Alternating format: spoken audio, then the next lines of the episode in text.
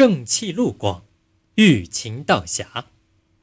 天理路上甚宽，稍有心，胸中便觉广大宏朗；人欲路上甚窄，才寂寂，眼前俱是荆棘泥土。这段话的意思是说，追求自然真理的正道非常宽广，稍微用心追求，就感觉心胸坦荡开朗。追求个人欲望的邪道非常狭窄，刚于寄身于此，就发现眼前布满了荆棘泥泞，寸步难行。春秋战国时期，孔子的学生子贡路过汉阴，看到一个老丈抱着一个大瓮盛水浇灌菜园，费劲儿很大，而浇灌得很慢。子贡对老丈说：“如果使用机械浇灌。”一天可以浇一百畦，用力很少而效率很高。为什么老丈不愿意使用呢？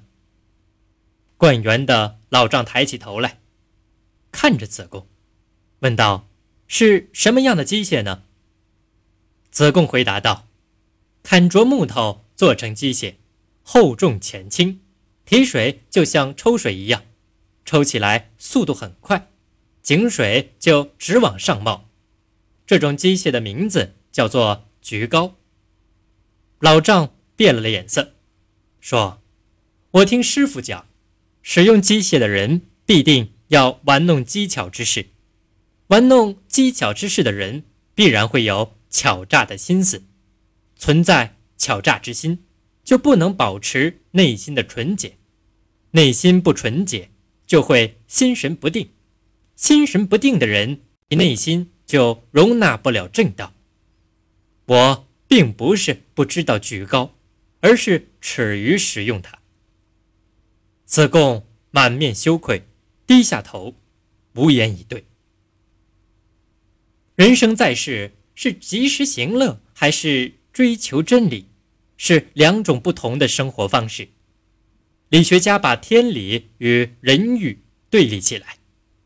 主张存天理，灭人欲，已遭到许多人本主义思想家的批判。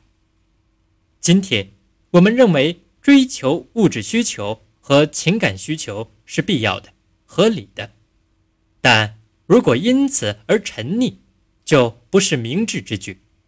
从长远看，人生应该有高层次的追求才对。正己而不求于人。